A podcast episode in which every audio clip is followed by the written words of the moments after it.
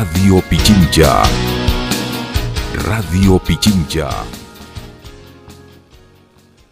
Estamos nuevamente. 8 con 46. Muchas gracias, doctor Edison Loaiza. Eh, gracias por la espera también. Em, de entrada, ¿cuál es la situación jurídica del ex vicepresidente de la República, Jorge Glass?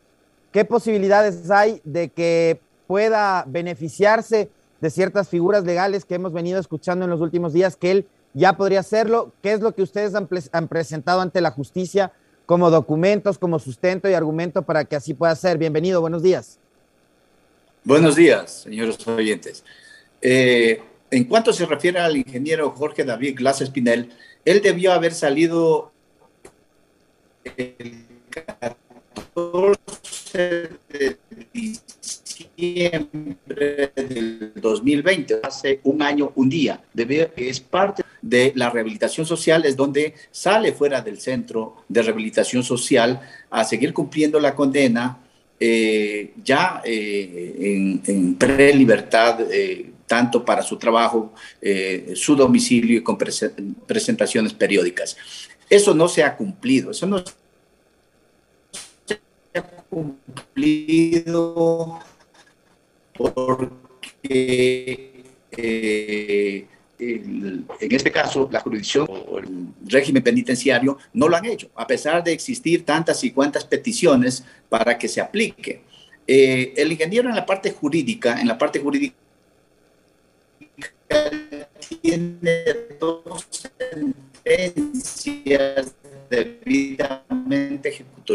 que es de asociación ilícita, que mejor encontrarlo responsable en lo que tipifica y sanciona el artículo 369 y 370 del anterior Código Penal. Eh, la otra sentencia que se encuentra ejecutoriada por el eh, delito de cohecho que tipificaba y sancionaba, eh, en este caso, el artículo 285 y 287 del Código Penal. Esto es por el cuello. Dos sentencias se encuentran debidamente en firme. En, en este caso, existe también otra sentencia, es por peculado, de acuerdo al 257 del Código Penal, en la que obtuvo una sentencia en enero del presente año.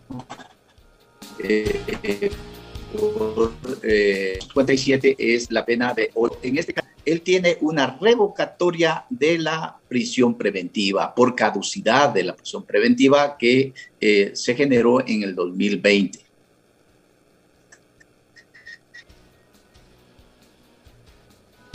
Lo tenemos ya en la línea telefónica al, al, doctor Loaiza. ¿Me escucha ahí, doctor? ¿Cómo está? ¿Se me escucha? Ya, ahí sí la escuchamos. Por favor, dele. Nada, se le escuchó bien, así que por favor, repita nuevamente. Todo. Bueno, perfecto. Este, eh, en cuanto se refiere, en cuanto se refiere al ingeniero Jorge David Glass Espinel, él tiene tres sentencias, de las cuales dos sentencias se encuentran debidamente ejecutadas por el Ministerio de la Ley. Esto es, el de asociación ilícita que se le impuso la pena de seis años de reclusión menor por encontrarlo responsable eh, del delito de asociación ilícita que significaba el artículo 369 y 370 del anterior Código Penal. En el caso eh, de, eh, de cohecho, de acuerdo al artículo 285 y 287, que tipificaba y sancionaba, en este caso, por la pena de ocho años, el Código Penal, entonces, estas dos sentencias se encuentran debidamente ejecutadas por el Ministerio de la Ley. Existe una tercera sentencia que eh, se la impuso el Tribunal por goce fuero de Corte Nacional, el Tribunal de la Corte Nacional de Justicia en enero del presente año. Este, esto es por peculado, de acuerdo al artículo 257, eh, le impuso, del Código Penal, penal, le impuso los ocho años. Esta sentencia se encuentra en recurso de apelación, no se encuentra ejecutoriado y también en este proceso penal no existe prisión preventiva ni detención. Es decir, eh, la jurisdicción eh, penitenciaria única y exclusivamente debe de observar sobre las dos sentencias que se encuentran debidamente ejecutorial, mas no puede observar o manifestar conocer, resolver absolutamente nada de la tercera sentencia porque está bajo la jurisdicción judicial. Eh, en este caso, en este caso, eh, por existir eh, las penas con el anterior Código Penal, a él le corresponden los beneficios establecidos en el Código de Ejecución de Penas y Rehabilitación Social. y, y, esto está avalizado inclusive en un documento, en un oficio que remite el director del SNAI en ese entonces, el coronel Fausto Cobos, de fecha 17 de agosto del presente año, que remite el oficio eh, a la cónsul de, de, Alemania, porque él tiene, el ingeniero Jorge Glass tiene este, eh, una acción de protección de cumplimiento de beneficios penitenciarios en el ámbito internacional, inclusive en la Corte Interamericana de los Derechos Humanos. Eh, Doctor, eh, yo, ahí quisiera, eh, ahora que usted cita el tema de la intervención de la CIDH. claramente por parte del director del SNAI que dice que todas las sentencias impuestas con el Código Orgánico Integral Penal se aplicarán los beneficios de esta ley. Y todas las sentencias que se hayan aplicado con el anterior Código Penal deberán aplicarse los beneficios penitenciarios establecidos en el Código de Ejecución de Penas y Rehabilitación Social.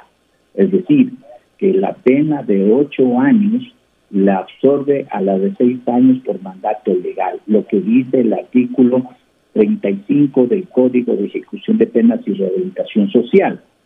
Eh, lamentablemente, lamentablemente, eh, no se ha dado paso a esto a pesar que existe en la ley la obligación, eh, de acuerdo al artículo 39 del reglamento del Código de Ejecución de Penas y Rehabilitación Social, existe la obligación del Departamento de Diagnóstico comunicar al director del centro donde están los privados de la libertad, enviando la nómina de, con 30 días de anticipación, que puedan eh, cumplir las dos quintas partes que proporcionalmente es el 40%. Es decir, el ingeniero Jorge Glass debió haber obtenido su fase de tratamiento de prelibertad el 14 de diciembre del 2020, es decir, a la fecha de hoy, 15 de diciembre del 2021, está pasado un año, un día de no haber obtenido su beneficio penitenciario de la prelibertad.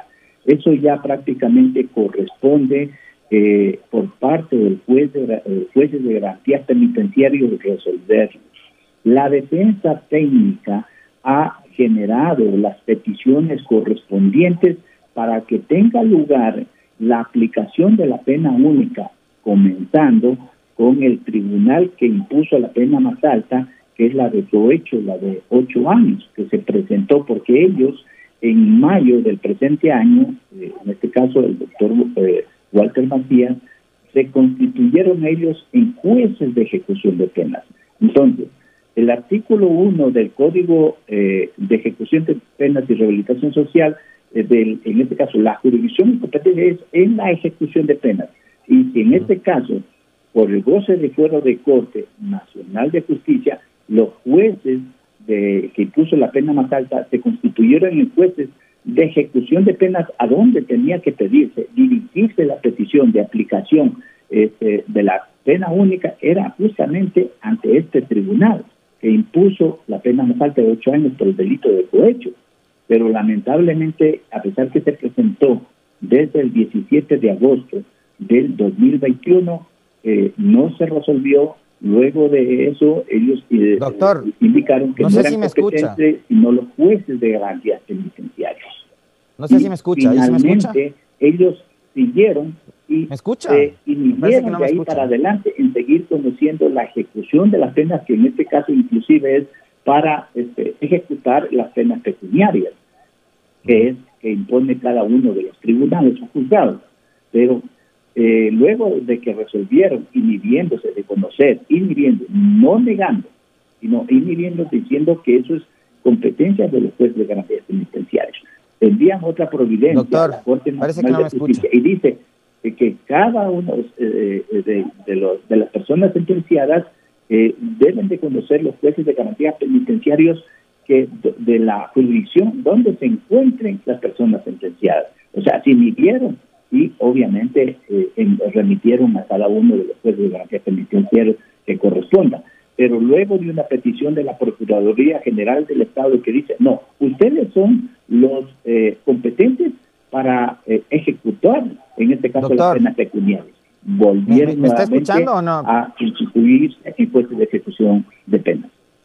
Ya, no, ¿Sí me escucha ahí o no? Sí, sí, sí, le escucho. Ya. A ver, brevísimo, porque se nos acabó el tiempo, lamentamos este problema con la conexión. Eh, yo quisiera saber, más allá del ámbito judicial, cuál es la situación personal, brevísimo, en 20 segundos, eh, por eh, temas además humanitarios. ¿Cuál es la situación, la condición de salud del ex vicepresidente? Bien, este, el ingeniero en todos los reportes, en los informes médicos, él padece de muchas enfermedades. Él está en este momento con doble vulnerabilidad. La una, obviamente, de estar detenido eh, su ansiedad, obviamente, porque no se cumple la ley, no se cumplen los beneficios penitenciarios que él debía haber salido en prelibertad hace ya un año, un día. Y la situación, obviamente, de la medicina, de los medicamentos, que él toma más de 40 pastillas diarias, ¿no? Eh, por obviamente sus muchas dolencias. Eh, por eso se ha recurrido a instancias internacionales para que se genere una veeduría que sabiduría ya dio un informe el 30 de noviembre del presente año, justamente observando el incumplimiento de estos beneficios penitenciarios por parte del Estado ecuatoriano, y no solo de él, sino de otros privados de la libertad. Le quiero agradecer infinitamente al doctor Edison Loaiza. Son las nueve de la mañana en punto. Nosotros nos despedimos desde acá de la mitad del mundo